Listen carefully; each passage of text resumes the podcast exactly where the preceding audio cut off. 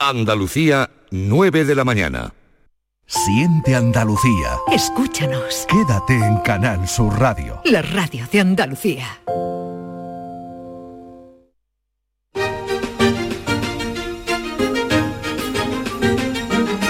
En Canal Sur Radio, Días de Andalucía, con Carmen Rodríguez Garzón.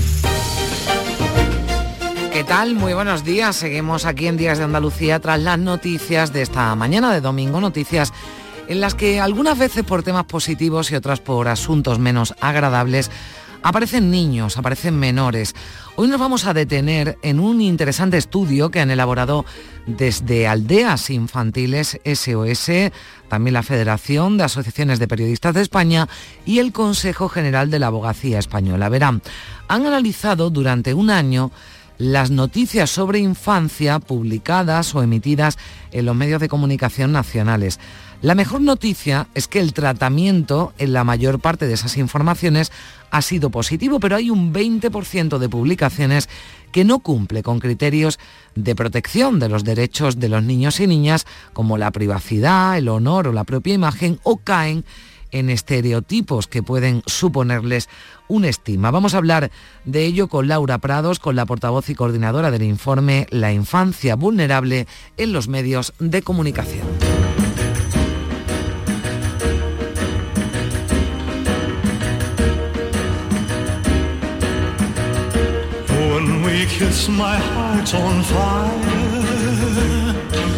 Hay un asunto que sin duda tiene que ver con la infancia y que está o debe estar en las agendas de las instituciones. Hablamos del abandono escolar.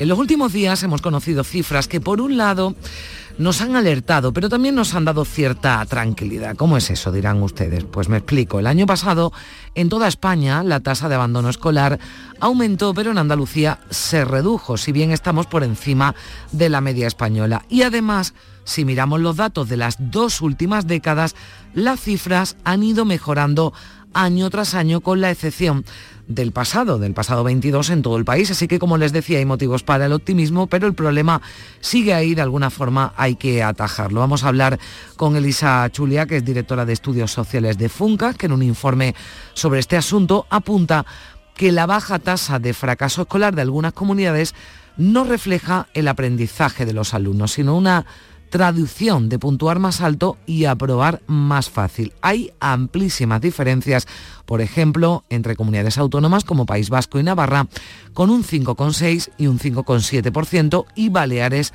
o Murcia que superan el 18%.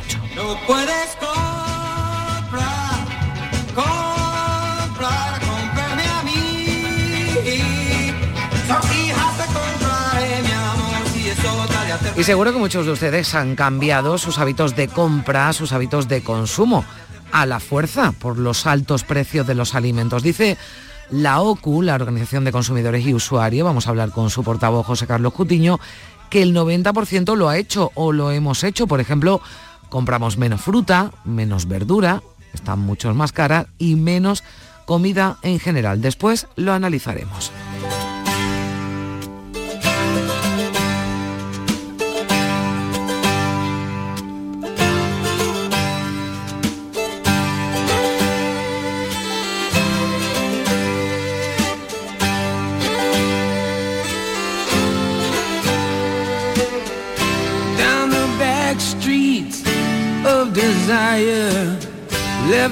Y como siempre, Manuel Navarro nos trae historias de nuestra historia con las que aprendemos eh, tanto. Por ejemplo, hoy nos va a contar cómo ya los eh, neandertales hace 40, 50 mil o incluso 60 mil años tenían sus símbolos, sus trofeos de caza. Y esto se ha sabido, se ha conocido hace muy poco.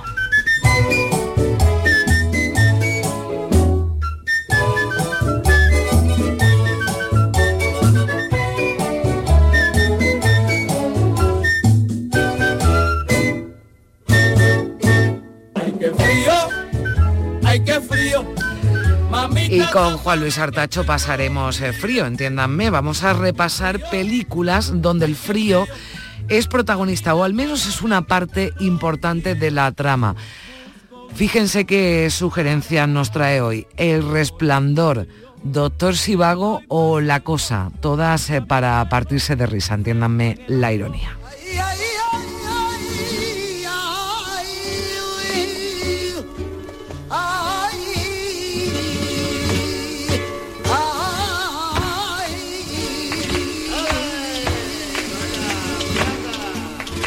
Y ya para entrar en calor, eh, Lourdes Galve nos trae buen flamenco como siempre. Hoy recordamos a Fernanda de Utrera a punto de cumplirse el centenario de su nacimiento. Es lo que les planteamos o alguna de las cosas que les planteamos para esta mañana de domingo. Les vamos a acompañar hasta las 11 en Días de Andalucía en Canal Sur Radio.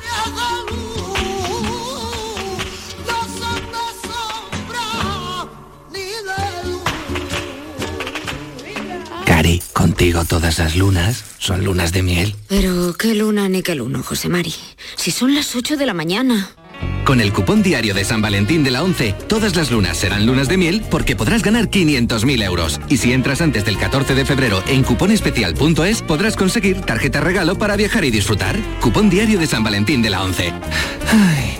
Bases depositadas ante notario. A todos los que jugáis a la 11, bien jugado. Juega responsablemente y solo si eres mayor de edad. Chano, ¿nos disfrazamos de factura de la luz para asustar al personal? ¡Tequilla! Con Hogar Solar ahorras tanto que eso ya no da yuyu. ¿Hogar Solar? ¡Claro! No como mi cuñado Alfonso que riega todos los días una lámpara creyendo que le va a crecer una planta fotovoltaica. Hogar Solar, la luz que te ayuda a ahorrar.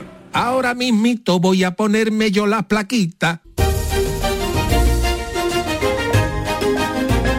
En Canal Sur Radio, Días de Andalucía, con Carmen Rodríguez Garzón.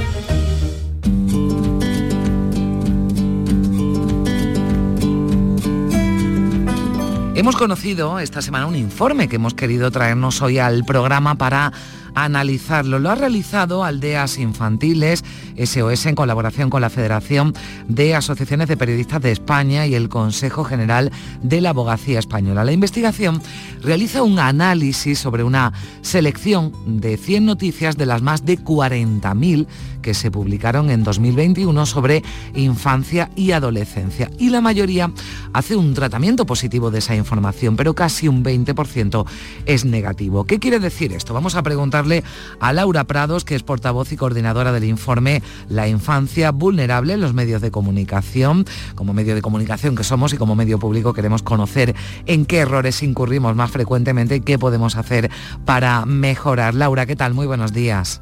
Hola, ¿qué tal? Muy buenos días, ¿cómo estáis? Bueno, cuando hablamos de tratamiento positivo o negativo, entendemos que es porque se cumplen o se incumplen una serie de pautas en esas publicaciones.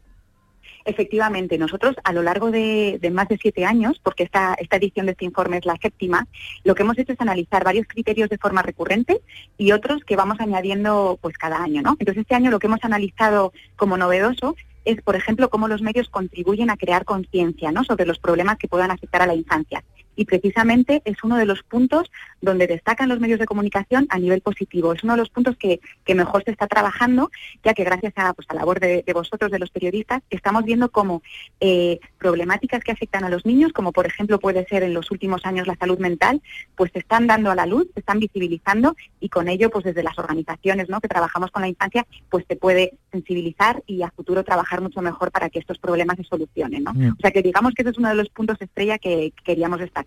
Bueno, para empezar con lo bueno que está bien, ese criterio ¿no? de contribuir a crear conciencia, lo decía, sobre la necesidad de los derechos de los niños y en esto sí se obtiene una mejor puntuación porque, Laura, las noticias son las que son, pero el tratamiento que se haga pues contribuye ¿no? a, a remover las conciencias de los, de los eh, lectores, los espectadores, los oyentes. Completamente y sobre todo también el lenguaje es súper importante a la hora de redactar una noticia sobre niños, eh, qué lenguaje y qué términos utilizamos para mostrar esa realidad. Por ejemplo, no es lo mismo hablar de menores eh, que es un término más bien jurídico, ¿no? Y que estamos muy acostumbrados a ver en los medios, lamentablemente, hablar de niños, niñas o incluso adolescentes. Porque si yo hablo de un niño, ya estoy visualizando que es un niño más pequeño. Si hablo de un adolescente, me puedo hacer a la idea de que es pues una persona, un joven, ¿no? Más, más adulta. Entonces yo creo que hay términos que, que nos alejan, que nos hacen perder la empatía, como puede ser menor, o como pueden ser acrónimos de los que se ha usado mm. mucho y que también contribuyen a generar, a generar estereotipos negativos como puede ser el archiconocido acrónimo MENA, ¿no? Que realmente estamos hablando de niños eh, migrantes no acompañados y que, bueno, pues lamentablemente seguimos viendo ese, ese término en los medios de comunicación. Claro, el abuso, ¿no? De ese término, ese ejemplo que me parece muy bien traído, ¿no? El de, el de, el de MENA, bueno, por ciertos mensajes, ¿no? Que, que se lanzan desde algunos ámbitos puede contribuir a tener ya de por sí, no sea cual sea el tema del que se está hablando de estos niños, a contribuir a que tener ya una percepción negativa de ellos. Completamente. Luego también, por ejemplo, es muy importante, el, lo que sale un poco de manifiesto en este informe, el darles voz a los niños, ¿no? El, hablamos de muchas noticias que hablan de infancia, pero a veces no les escuchamos, ¿no? Entonces la importancia de que los niños puedan expresarse, puedan aparecer en los medios también como fuente de información, obviamente siempre respetando su derecho a la privacidad y a la intimidad, pero que también puedan opinar y darnos su opinión, porque obviamente va a contribuir a hacernos pues esa imagen y esa percepción de la realidad que les afecta, pues mucho más amplia y mucho más compleja, ¿no? O sea que mm. eso también, por ejemplo, es un, un tema que podemos mejorar un poquito. Claro que sí. La peor puntuación además se la lleva el uso de de, imágenes, ¿no? Quizás porque no somos eh, conscientes todavía, al menos del todo, de la importancia de proteger la, imagen y la, y la privacidad del menor.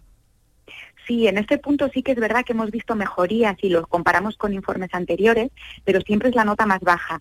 Eh, cada vez se tiende a, proteger más al niño en cuanto a no utilizar su imagen, a no exponerle, pero todavía hay muchas noticias donde la imagen del niño se muestra. Y obviamente cuando se muestra esta imagen y sobre todo en noticias relacionadas con hechos negativos para ese niño, pues, pues el impacto, digamos, negativo que puede tener en la vida de ese niño, pues es, bastante, pues bastante lamentable, ¿no? Por decirlo de algún modo.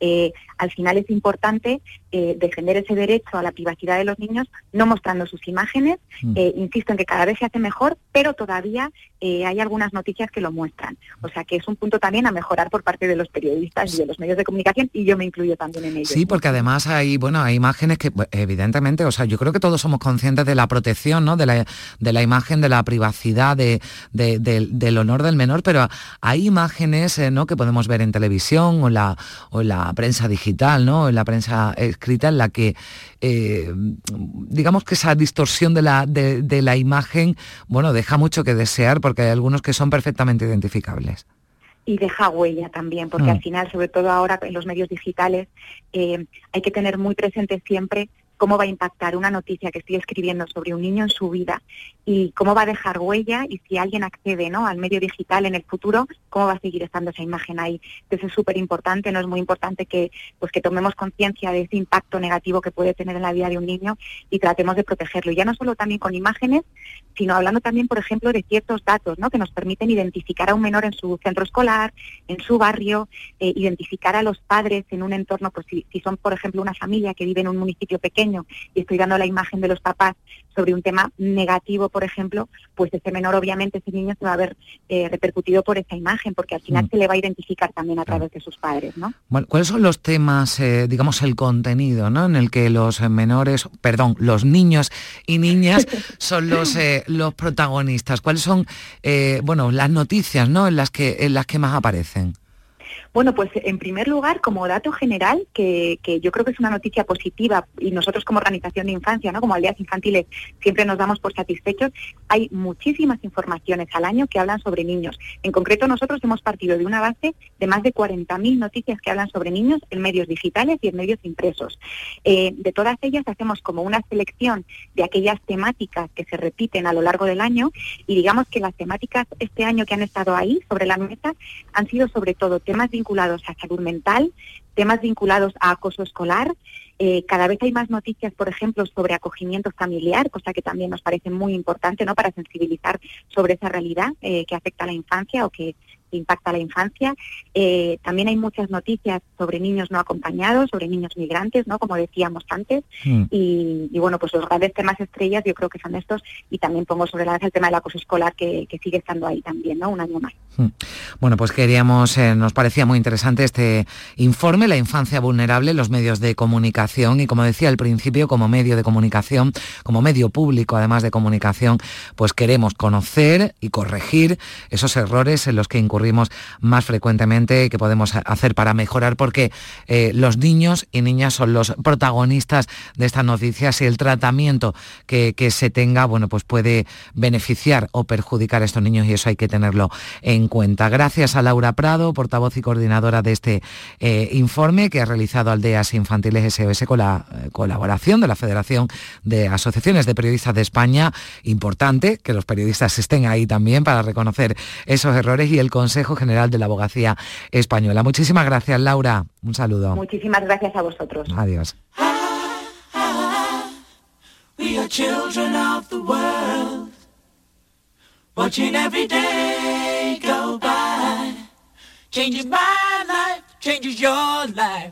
keeps us all anticipating. Ah, ah, ah. We are searchers of the truth.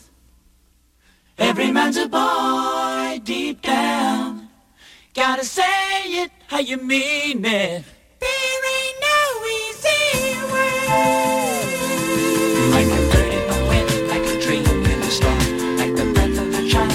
Y esta semana, hace tan solo unos días, eh, nos sorprendía conocer las preocupaciones de niños y adolescentes. Digo, nos sorprendía porque, según el último barómetro de UNICEF, están muy marcadas por la actualidad. Por eso la economía preside el ranking de sus inquietudes, una economía tocada por el COVID y también por la guerra de Ucrania. El estudio que ha realizado UNICEF junto a la Universidad de Sevilla destaca que los más jóvenes ya no piensan tanto en violencia de género. Nos lo cuenta Gema Vélez. Economía, pandemia y guerra de Ucrania es lo que más preocupa a niños y adolescentes. Según el tercer barómetro de UNICEF, estos últimos años de coronavirus, distancia social y medidas higiénicas les han afectado mucho y todavía persiste el miedo, como explica José Ángel. Por lo que hemos pasado, ¿no? que hemos pasado por algo muy gordo, pues entiendo que los adolescentes pues tengamos miedo, ¿no? Tengamos miedo. Yo he tenido miedo, mucho miedo y ahora sigo teniendo, porque bueno, incluso seguro que en toda nuestra familia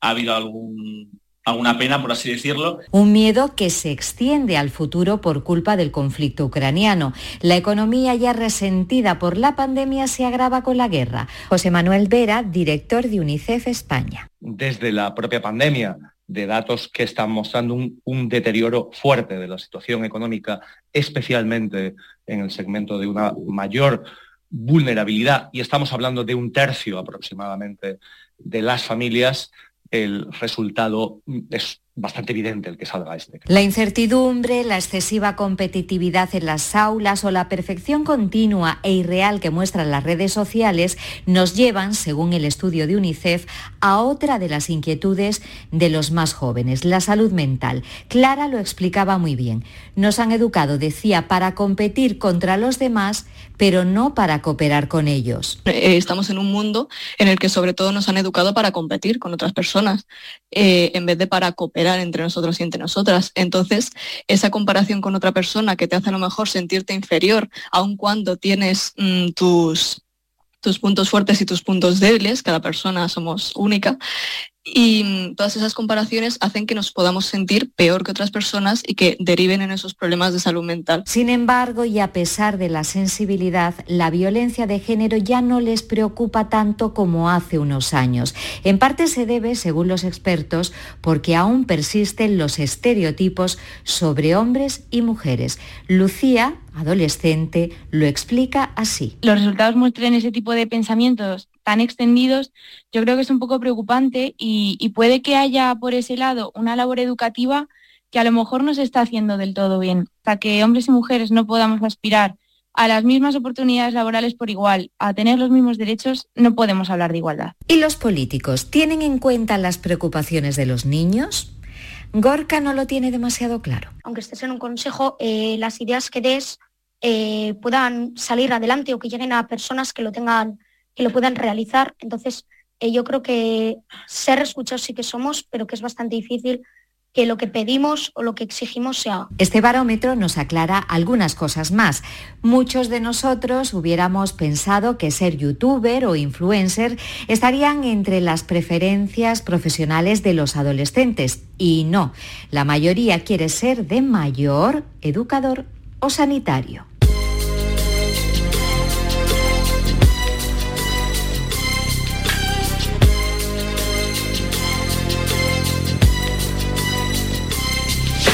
As I walk through the valley of the shadow of death, I take a look at my life and realize there's nothing left. Cause I've been blasting and laughing so long that even my mama thinks that my mind is gone. But I ain't never crossed a. Decíamos al principio que el abandono escolar, que vamos a abordar a continuación aquí en Días de Andalucía, es un asunto que nos ha dejado noticias positivas y otras no tanto. Ha bajado en las dos últimas décadas ese abandono escolar en toda España, pero el pasado año hubo un repunte con respecto al anterior, algo que no sucedió aquí en Andalucía, que sí que redujo esa tasa de abandono o fracaso escolar. Pero hay diferencias abismales, podríamos decir, entre comunidades. Funcas, en un informe sobre educación, apunta varias razones. Vamos a preguntarle a Elisa Chuliá, directora de Estudios Sociales de Funcas. Elisa, ¿qué tal? Muy buenos días. Hola, buenos días. Bueno, la inversión en educación entiendo que es un factor de peso, las eh, cifras iniciales de las que se parte, pero hay otras razones que tienen que ver eh, con las políticas educativas que se llevan a cabo en cada una de las eh, comunidades autónomas, ¿no? Así lo apuntáis en varios estudios que habéis realizado. sí, efectivamente, hay un dato que nos viene preocupando desde hace tiempo como, como país, desde luego también como institución en FUNCA, que la mayor parte de las instituciones que se dedican a, la investigación y también a las, a las instituciones políticas, que es la tasa de abandono educativo temprano, que es una tasa que calculamos eh, para la población entre 18 y 24 años para identificar a aquellos que no siguen estudiando después de la educación, de, de cumplida la educación secundaria obligatoria. Entonces, ese dato es, eh, eh, en SPA, para España eh, ha sido siempre mm, algo superior a la media europea, sigue siéndolo, pero desde luego hemos conseguido reducir ese dato sustancialmente en los últimos años. Y es verdad Decías que en el eh, último año, en el 2022, ha, repuntado. Es un repunte relativo, es un repunte relativamente pequeño, pero es verdad que bueno, en la, página web del Ministerio de Educación y Formación Profesional se habla de ah, que se mantiene estable la tasa. No, no se mantiene estable, ha aumentado un poco, pero para ver una tendencia tendríamos que esperar algunos años. En mm. principio podemos decir que la tasa eh, bueno, pues se ha reducido y, como decías muy bien, en Andalucía los datos son muy positivos. Y esto se debe a múltiples razones pero hay una que es fundamental, que es la inversión que se hace en programas específicos para ayudar y para orientar a los estudiantes, a los alumnos y también a sus familias a que eh, digamos que están en mayor riesgo de desengancharse del sistema. ¿no? Eso es muy importante. Se pueden articular distintos programas. Yo creo que ahí hay algunas regiones dentro de España que tienen una experiencia muy positiva de la que cabe aprender y también en otros países se han hecho avances muy importantes también en la retención de estudiantes en el sistema educativo para que no mm, se vayan del sistema educativo o no dejen el sistema educativo ah, en cuanto eh, concluyan la educación secundaria obligatoria. Es importante que se sigan formando para que luego encuentren mejor ah, inserción en el, en el mercado de trabajo. Mm. Sí, es verdad, lo digo bueno, también por quedarnos con algo bueno, ¿no? Que esa tasa, aunque ha aumentado ¿no? el pasado año de, abandono eh, escolar después de eh, dos décadas de, reducción, que como, que como bien apunta usted, Elisa, esto tiene que estudiarse con un poquito más de distancia, ¿no? Y ver si esa tendencia se mantiene, que entonces quizás ya sí que podrían saltar las alarmas. Pero digo también como, como algo positivo, que no sé si, si así lo consideran, que muchos de esos estudiantes que abandonan ya, ¿no? En, ciclos ya más superiores, ¿no? Eh, hay un abandono escolar, un abandono. Sí se decantan por un mercado laboral que parece, bueno, pues que ahora ofrece más posibilidades. Es decir, ya no son esos ninis, ¿no? Que así los hemos llamado durante mucho tiempo, que ni estudiaban ni trabajaban. Es decir, ya hay mm, jóvenes, eh, chicos y chicas, que dejan los estudios, pero porque encuentran una oportunidad en el, en el mercado laboral, que no sé si a esto se le puede ver la parte positiva. Bueno, sí es cierto, pero es que de eso tenemos ahí unas experiencias acumuladas que no fueron muy positivas. Es verdad que, por ejemplo, durante el periodo de expansión económica en España, lo que vimos es que aumentó la tasa de abandono educativo temprano porque muchos sobre todo chicos y sobre todo en algunas regiones más eh, que tenían eh, mucha demanda turística, se fueron a trabajar, porque eh, demanda turística y también en el sector de la construcción, ah, se fueron a trabajar, dejaron los estudios, porque en el mercado de trabajo mm, obtenían salarios altos. Entonces, eso al final fue problemático, porque en cuanto llegó la recesión, esos mm, chicos relativamente jóvenes fueron los primeros expulsados del mercado de trabajo, ¿no? Entonces, o, en el, eh, digamos, estaban entre los colectivos más eh, perjudicados por la contracción rápida. Entonces, no formarse eh, y digamos que dejarse de alguna manera tentar por el señuelo de una economía en expansión tiene ese eh, perjuicio, tiene esa- eh, ese inconveniente, que cuando la economía funciona en Mm. ciclos, que cuando el ciclo es recesivo, ah, quedas expulsado del mercado de trabajo y, y luego tardas mucho en recuperar esa posición en el mercado de trabajo. Es más, muchos de los que carecen de formación eh, no encuentran una vez comienza a crecer la economía de nueva, no encuentran acomodo, no encuentran puestos de trabajo en ella. Luego, el mensaje debería ser eh, formarse eh, todo lo posible para estar mejor protegidos ante las contingencias de los ciclos económicos. Mm. Sí, esas oportunidades entiendo que también influyen las eh, diferencias, en esas grandes diferencias que hay entre comunidades autónomas, son las oportunidades de empleo para la juventud, claro.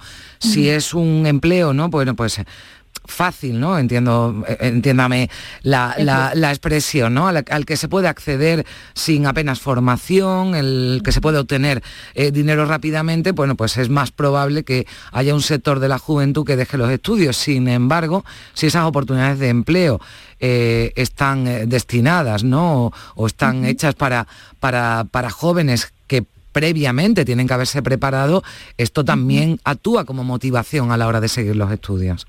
Pues así es, la estructura productiva de la propia región, ah, o de la propia comunidad autónoma en este caso, también eh, tiene una influencia determinante, ¿no? Porque, claro, en aquellas comunidades autónomas en las que, por ejemplo, ah, había mucha demanda de mano de obra en el sector turístico, en el sector de la construcción, esas, esas eh, comunidades autónomas fueron las que más sufrieron el abandono educativo temprano. Sobre todo los varones vieron una posibilidad de conseguir dinero, trabajando mucho, desde luego, pero conseguir dinero ah, bastante, además, eh, sumas importantes, y entonces dejaron los estudios como embargo, en otras comunidades autónomas que tienen pues una estructura productiva diferente, en la que, por ejemplo, se ha invertido más en eh, ámbitos mm, que exigen mayor cualificación, pues los eh, jóvenes no encuentran fácil inserción en ese mercado de trabajo, al menos regional, a no ser que se formen más. Y eso también funciona como un incentivo a formarse más.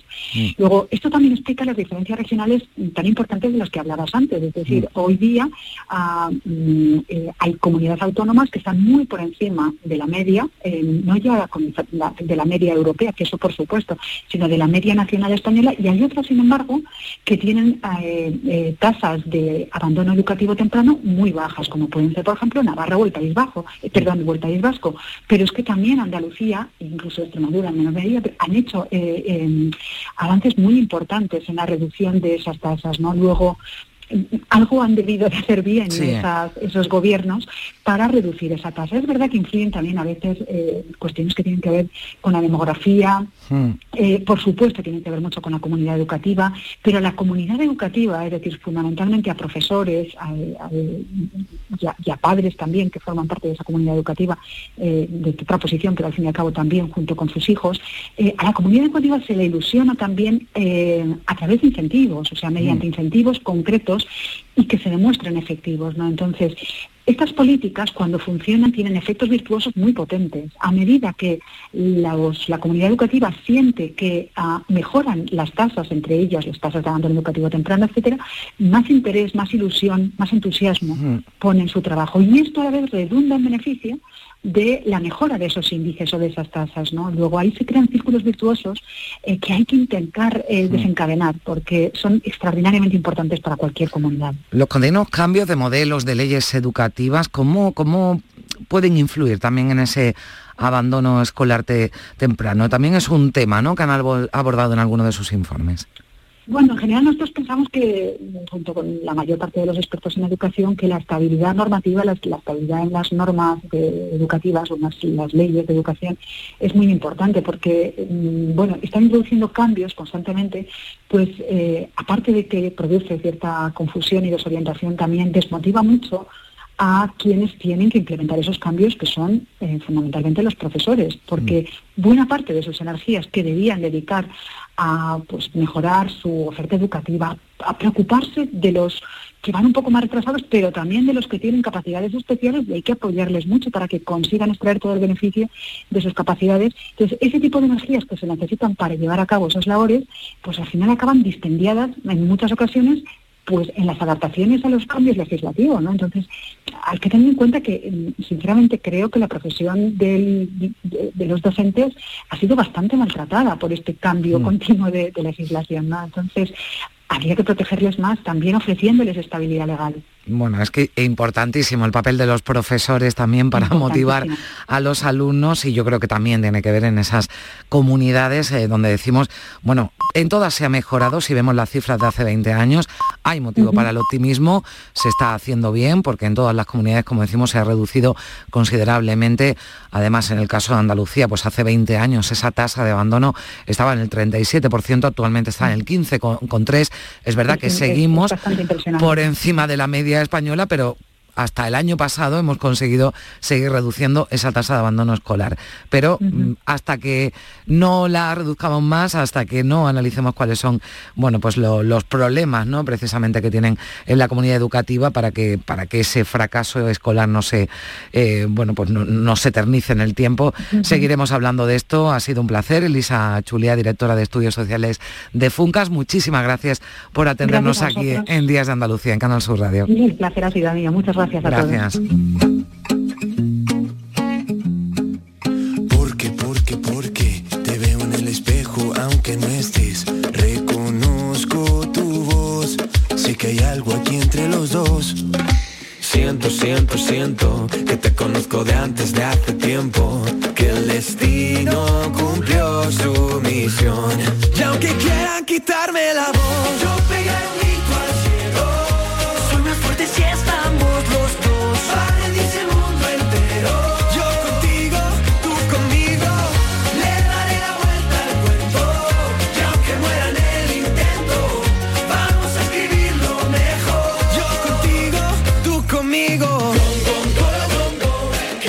Las diferencias que se dan en abandono escolar no solo es cuestión de comunidades autónomas, también de los propios barrios, zonas de las ciudades y por eso nos hemos fijado en una iniciativa de la Fundación Alala en Sevilla. Esta fundación, junto a la Universidad Loyola de Andalucía, becan a estudiantes del Polígono Sur para que cursen sus estudios, cursen grados en, esta, en este centro universitario. Mercedes Frechilla es coordinadora general de la Fundación Alala. ¿Qué tal, Mercedes? Buenos días.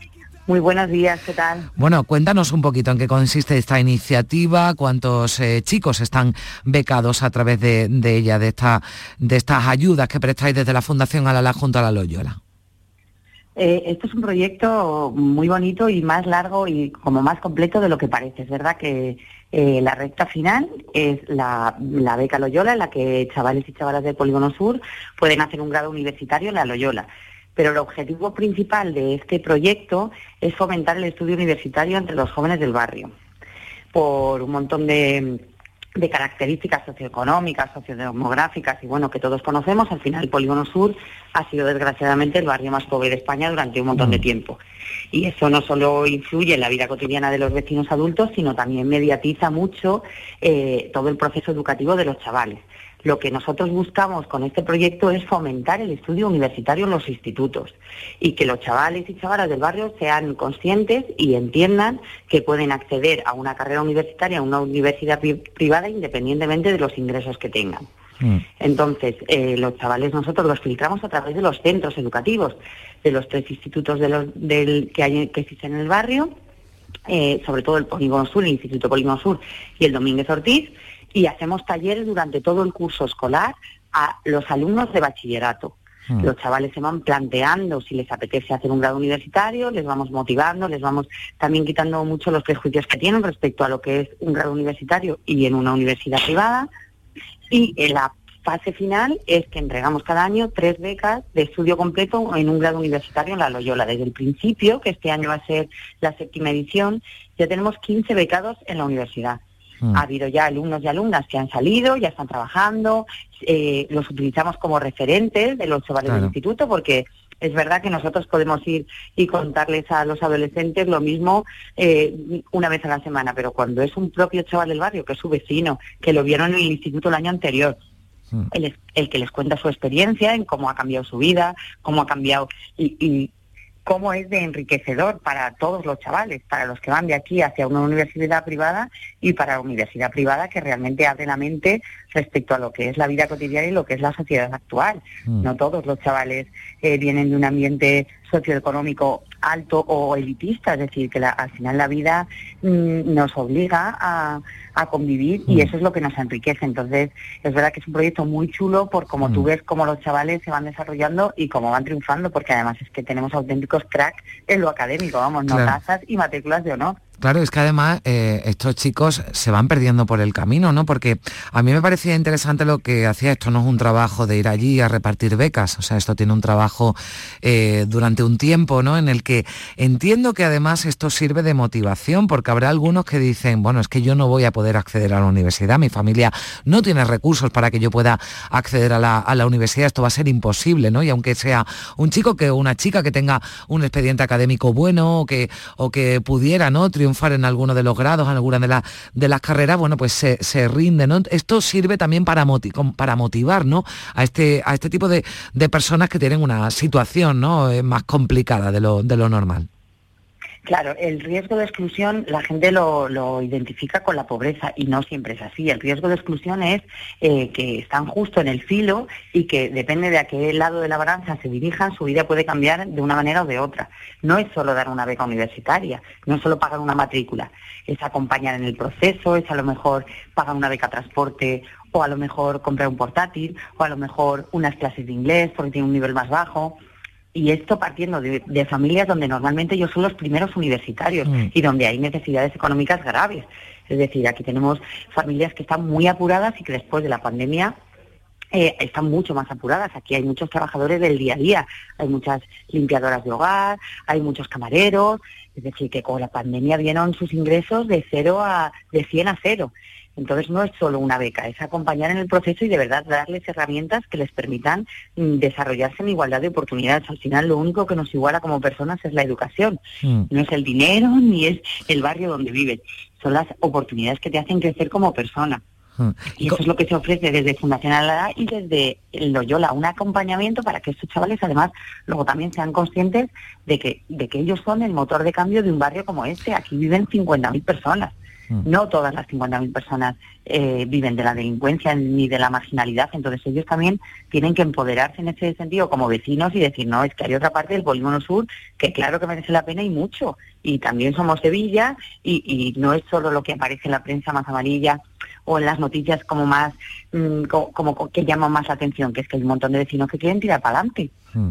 Estamos hablando de, un barrio que está, como decía, ¿no? en esa triste lista ¿no? de, la, de la pobreza, el barrio Polígono Sur de, de- Sevilla, con la renta más baja de todo, de todo el país. De hecho, en bueno, los dos barrios ¿no? más pobres de, España se encuentran en la, en, la, en la ciudad de Sevilla y se trata con iniciativas como esta, yo creo que bueno, que lo has, hecho muchas referencias en esta charla a la que estamos manteniendo de, de romper ¿no? ese círculo, esa dinámica ¿no? de, de- en la que si no hay alguien ¿no? que entra o algo que entra ¿no? y, lo, y lo rompe se convierte ¿no? en un triste círculo vicioso. Claro, porque además esto es como un poco la profecía autocumplida. Al final los propios chavales se creen que no son capaces. Porque tampoco tienen referentes al lado, porque en su vida cotidiana casi todo el mundo abandona, o bueno, no casi todo el mundo, pero hay muchos chavales que abandonan el sistema educativo antes de tiempo, sigue habiendo matrimonios, a lo mejor entre las familias más tradicionales de chavales y chavalas muy jovencitos. Entonces, normalizar el acceso a la universidad como lo que es, como un proceso educativo de un chaval y chavala que termina el bachillerato y continúa con su formación, es más importante de lo que nos creemos, porque para ellos no es una opción.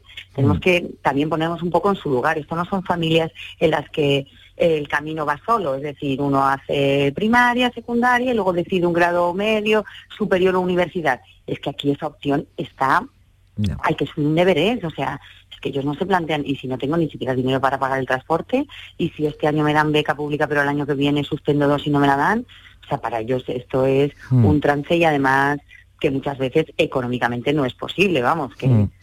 ¿Y Porque cómo? mantener un chaval sin trabajar en una casa supone dinero, supone dejar de ingresar. Claro.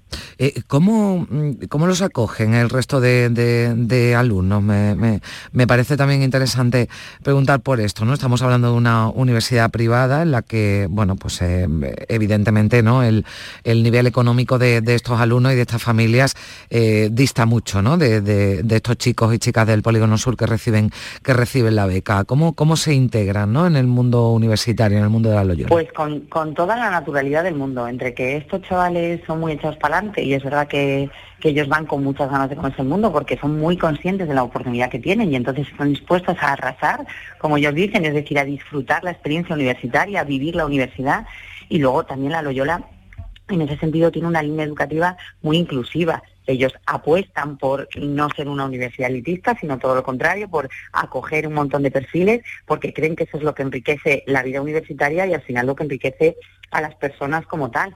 Hay muchas nacionalidades en la Loyola, hay muchas religiones, hay muchos tipos de becas y los nuestros son uno más. Es muy divertido ver cómo cómo se mezclan todos y como además hay mucha, nos contaba muchas veces, Mm. es que yo a lo mejor en segundo ha salido la conversación y he dicho que yo vivo las 3.000, ¿cómo que vives las 3.000? No lo parece y claro, nuestros padres dicen, ¿por qué? ¿Porque los de las 3.000 tienen tres brazos? ¿O cómo? Claro. Entonces hay que luchar mucho contra esos Claro, pero es que además te lo preguntaba porque creo que también es algo bueno, ¿no? Para el resto de, de, de- de, bueno, de, de chavales, de chavalas que, que, bueno, que si acaso han pasado algún día, ¿no? Por allí cerca de las 3.000 viviendas, ¿no? Pero que... pero también que para de- los sí, propios chavales claro. de las 3.000. Sí, sí, sí, por eso digo a que- muchas sí. veces tenemos muchos estereotipos Claro. con lo que pasa de la S30 al otro lado. Sí.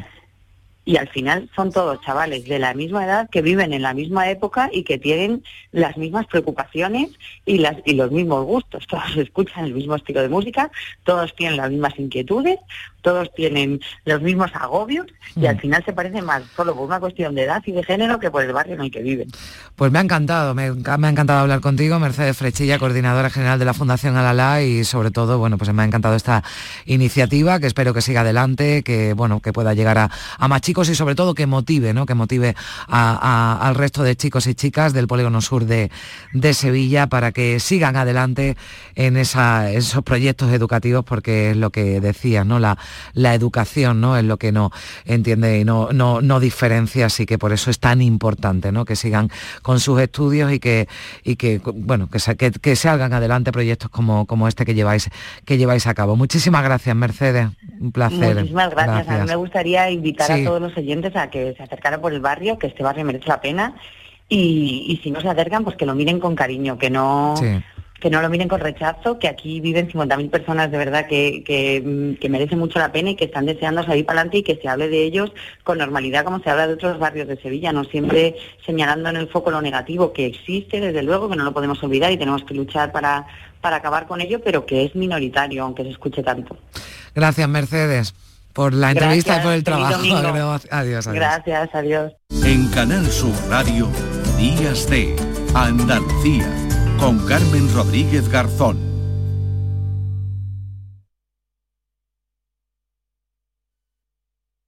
Canal Sur Radio. Este lunes, desde la 1 y 5 de la tarde, la tertulia de la jugada de Sevilla te llega desde el restaurante Humo de Clandestine Grill Company, con la última hora de tu equipo y el análisis con los protagonistas. La brasa más canalla de Sevilla se cocina al carbón en Bormujos. Restaurante Humo de Clandestine Grill Company. En calle Perú número 49, colindante con Avenida de Juan Diego. Todo el resumen de la actualidad del fin de semana lo tienes en Noticias Fin de Semana Sevilla. Lo que necesitas conocer del entorno más cercano con la información local más útil. Noticias Fin de Semana Sevilla. Sábados y domingos desde las dos y media de la tarde. Canal Sur Radio. La radio de Andalucía. En Canal Sur Radio, Días de Andalucía, con Carmen Rodríguez Garzón.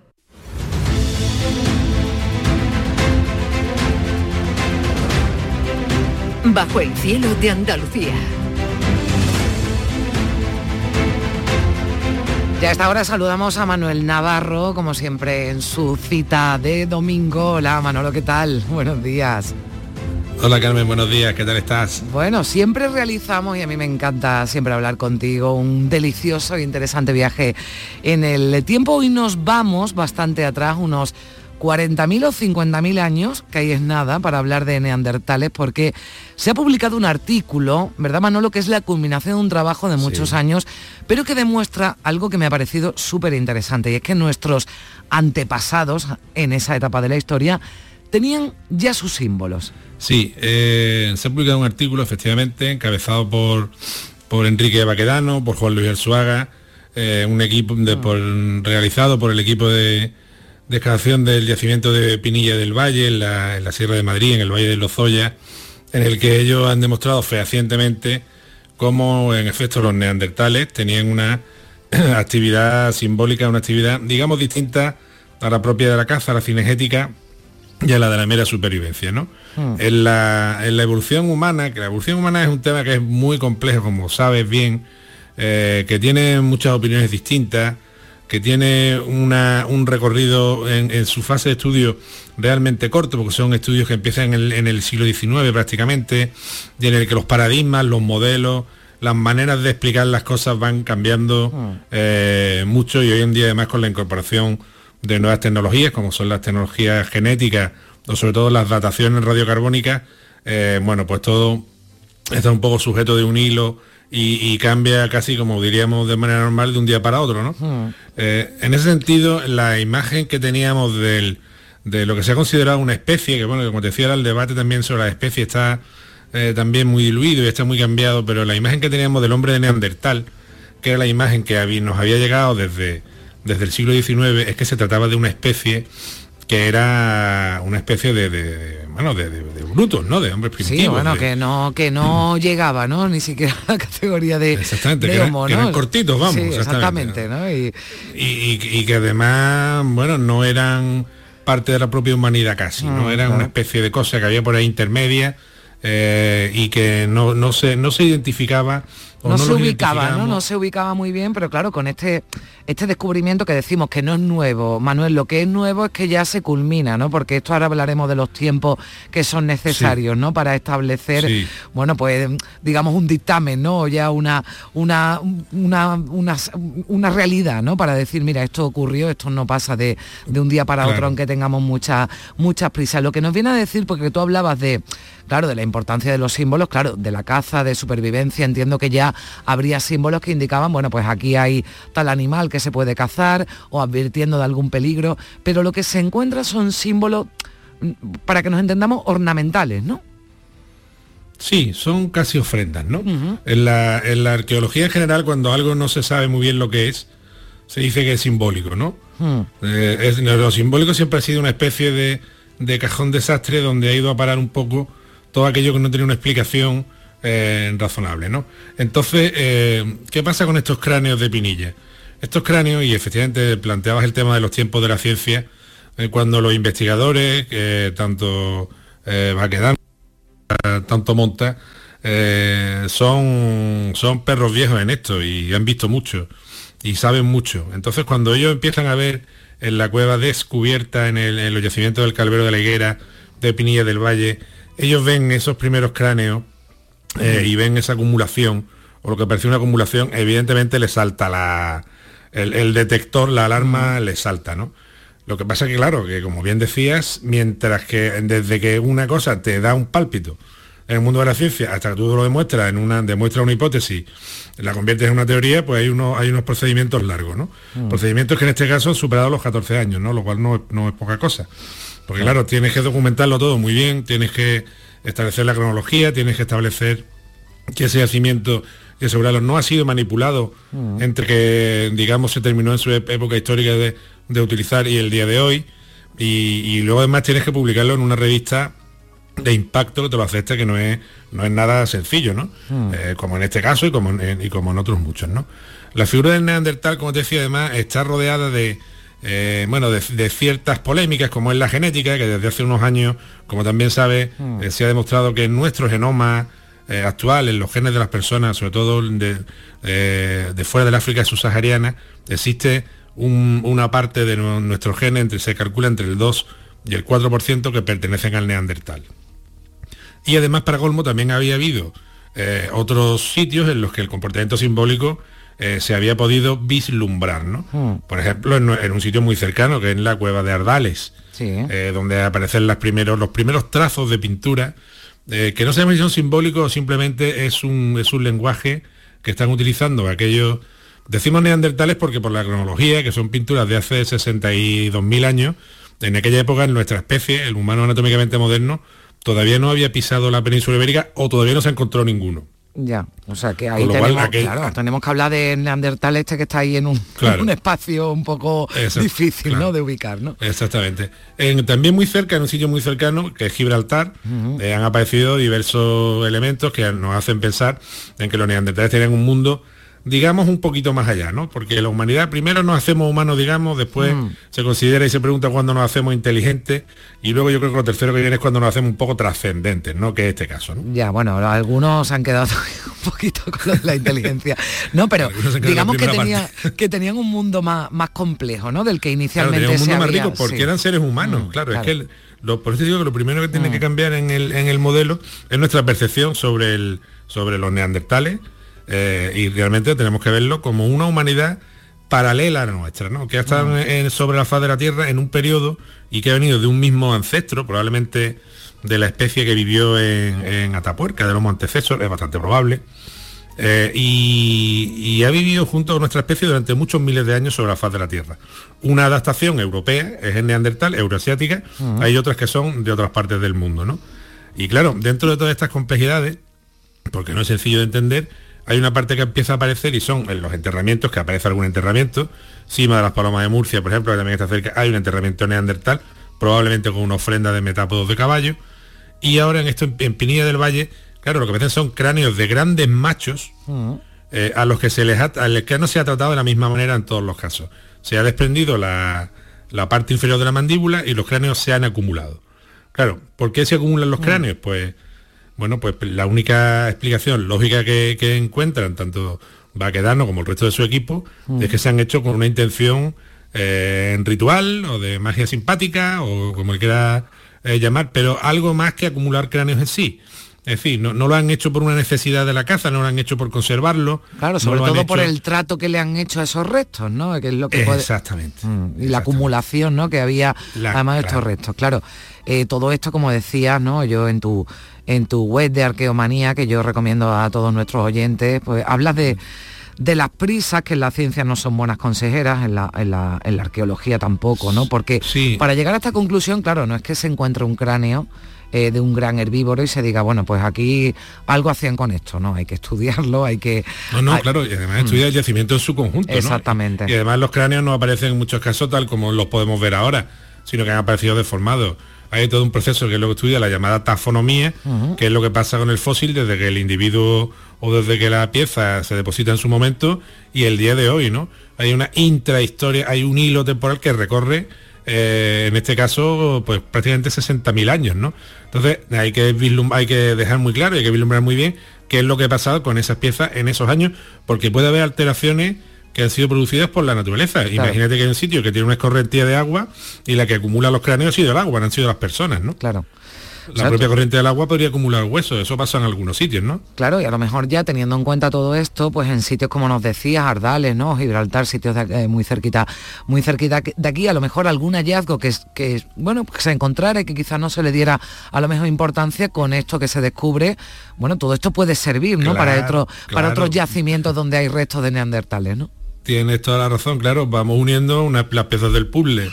Eh, claro, si unimos los cráneos depositados en Pinilla, eh, Paloma, la fósil a la que se ha hecho una ofrenda en la cima de las Palomas de Murcia, las pinturas de la cueva de Ardales, las plumas de Gibraltar y el grabado que hay eh, dentro de la, de la, cueva de Gorham, y, vamos viendo que son todos producidos por la misma especie o por el mismo tipo humano, pues ya empezamos a colegir, a deducir que el neandertal efectivamente tenía una actividad que iba más allá de la, propia supervivencia, hmm. sino tenía un mundo de ideas, un mundo simbólico. Yo ya no me atrevería a decir trascendente o religioso, porque eso, es un intangible, hmm. pero sí que desde luego eran bastante parecidos a nosotros en el sentido, ¿no? De hecho, una especie que tiene una capacidad cerebral mayor que la nuestra, craneal, ¿no? Hmm. Es decir, ¿no? Eh, con lo cual yo creo que eso es lo que nos tiene que cambiar la perspectiva en general de cómo mm, ver nuestra propia trayectoria sobre el planeta. Nosotros somos un animal más de los que hay en el, planeta, eh, como muchos, como eh, encuadrados en nuestros estudios, en, una, en un grupo de especies, en un género, pero somos el único animal que tenemos la capacidad cierta de transformar el medio, de transformar el, propio eh, planeta, ¿no?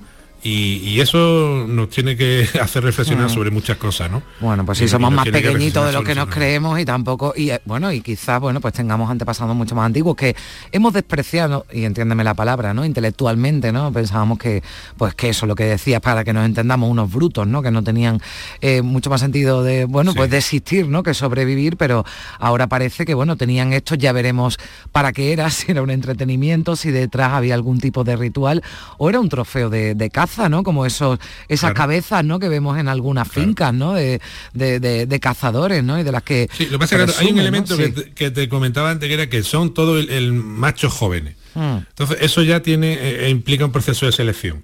Entonces, ¿por qué eh, acumulan cráneos de machos jóvenes y no acumulan cráneos de machos mayores? es un rito de fertilidad, está relacionado con la fertilidad, no sé, ahí ya podemos abrir las puertas de la loca de la casa, de la imaginación y pensar cualquier cosa, ¿no? Que no hemos dicho animales, que son bisontes, ¿no? Uros, ciervos y rinocerontes, ¿no? sí, sí, sí, sí. Bueno, de aquella época, de que seguramente no tiene nada que ver con el rinoceronte ni el ciervo de ahora, ¿no? Era unos rinocerontes lanudo, ¿no? Y el ciervo era un poco más grande también, había algunos que eran grandotes, sí. Y en aquella época además, sobre todo asociado al frío, eh, siempre asociado al frío, siempre las especies son más, eh, son más grandes, ¿no? Mm. El frío hace que los animales sean más grandes, ¿no? Igual que las islas provocan, la insularidad provoca que los animales sean más pequeños, ¿no? Esto está demostrado en muchas especies, ¿no? Pues nos vamos a medir, Manuel, que con el frío que hemos pasado. Yo hemos crecido un poquito. Yo ya tampoco quiero crecer más, ya, ya tengo ya altura suficiente. Pero bueno, bueno, alguna cosita más ya para terminar, Manuel.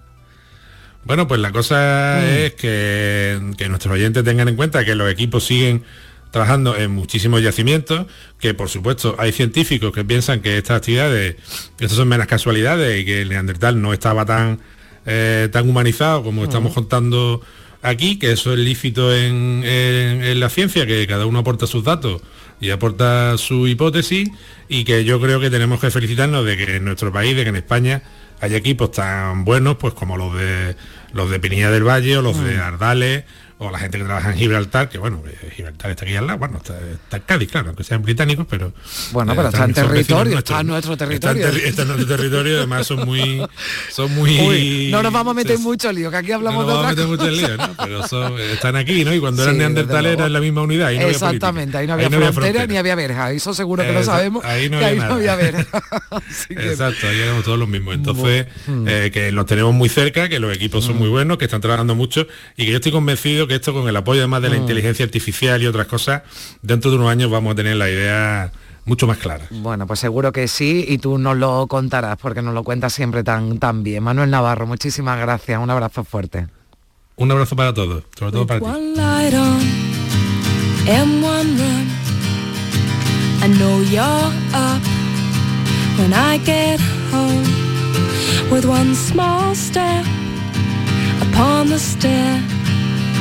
I know your look when I get there. If you were